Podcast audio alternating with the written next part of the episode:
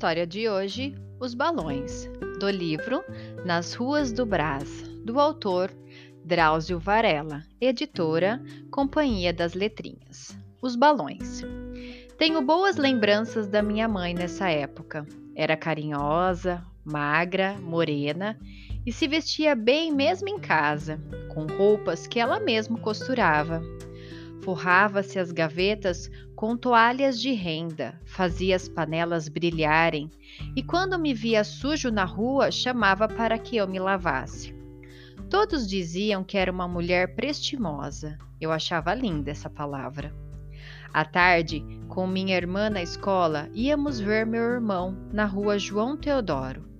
Ela subia devagar as escadas do sobrado e sentava na cadeira de balanço do meu avô para descansar do esforço. Depois, punha o meu irmão no colo e ela cobria de beijos. Eu não tinha ciúmes, achava bonito vê-lo rindo com meu pequeno irmão no colo. Aos domingos, folga de meu pai, pegávamos o bonde para visitar a tia Olímpia, irmã e confidente de minha mãe em Santana. A tia morava com um marido e dois filhos numa chácara cercada de ciprestes. Na rua Voluntários da Pátria, quase em frente à caixa d'água, perto da padaria Morávia. Naquela região havia muitas dessas chácaras produziam hortaliças que eram transportadas de carroça para as quitandas ou anunciadas aos gritos de porta em porta. No começo da Voluntários da Pátria, acabava o calçamento. Ali, junto à padaria Polar, onde hoje há uma agência bancária, existia um bebedouro redondo de ferro com água para os cavalos que chegavam à cidade pela zona norte depois de descerem a Serra da Cantareira. Hoje, quem vê o bairro de Santana com a caixa d'água, custa acreditar que menos de 50 anos atrás existiam chácaras ali.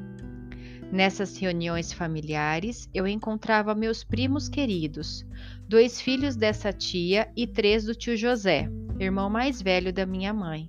Sujos de terra, em bando pelos quatro cantos da chácara, trepávamos nas árvores, dávamos comida para os patos no laguinho, cortávamos capim gordura para o gualicho, o cavalo que puxava a charrete de meu tio, e jogávamos bola em gol de verdade com trave de bambu do taqueral.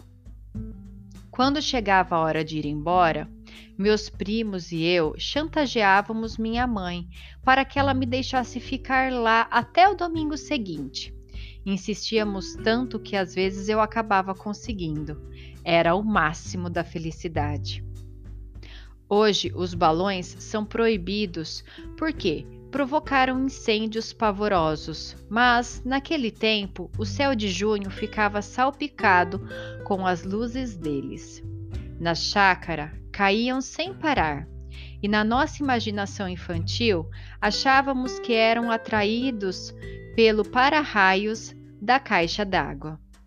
Nessas ocasiões, a primeira providência era correr para soltar o Luca, uma pastora alemã de latido grosso que barrava a molecada do bairro do lado da cerca de lá, enquanto um de nós agarrava o balão pela boca e apagava a tocha.